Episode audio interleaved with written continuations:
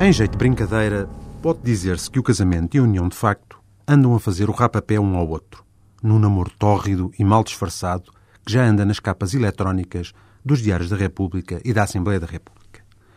A convivência semelhante à dos cônjuges, reclamada pela união de facto, pressupunha que, à imagem do casamento, só uma relação duradoura entre pessoas de sexo diferente seria legalmente reconhecida. Mas a nossa lei, em contradição com esse conceito, veio legitimar também a união de facto entre membros do mesmo sexo.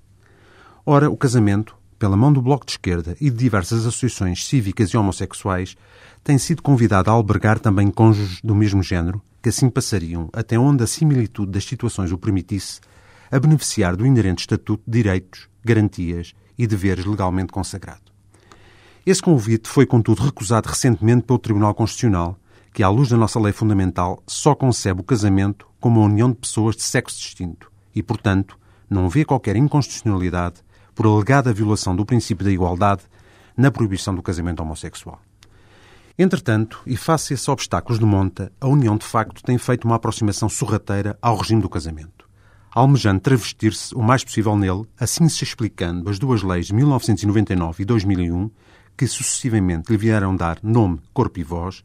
e as múltiplas iniciativas no sentido de engordar esse novo instituto com cada vez mais direitos, benefícios, garantias e obrigações. A União de facto não se encontra expressamente reconhecida na Constituição da República Portuguesa, mas alguns autores fazem decorrer a mesma do direito a constituir família, que não associam unicamente ao casamento, ao passo que outros, discordando desse entendimento, fazem derivar a união de facto do direito ao desenvolvimento da personalidade de todo e qualquer cidadão, independentemente do seu género ou orientação sexual. Esses mesmos autores parecem, todavia, estar de acordo quanto ao facto de qualquer equiparação entre o casamento e a união de facto se revelar inconstitucional,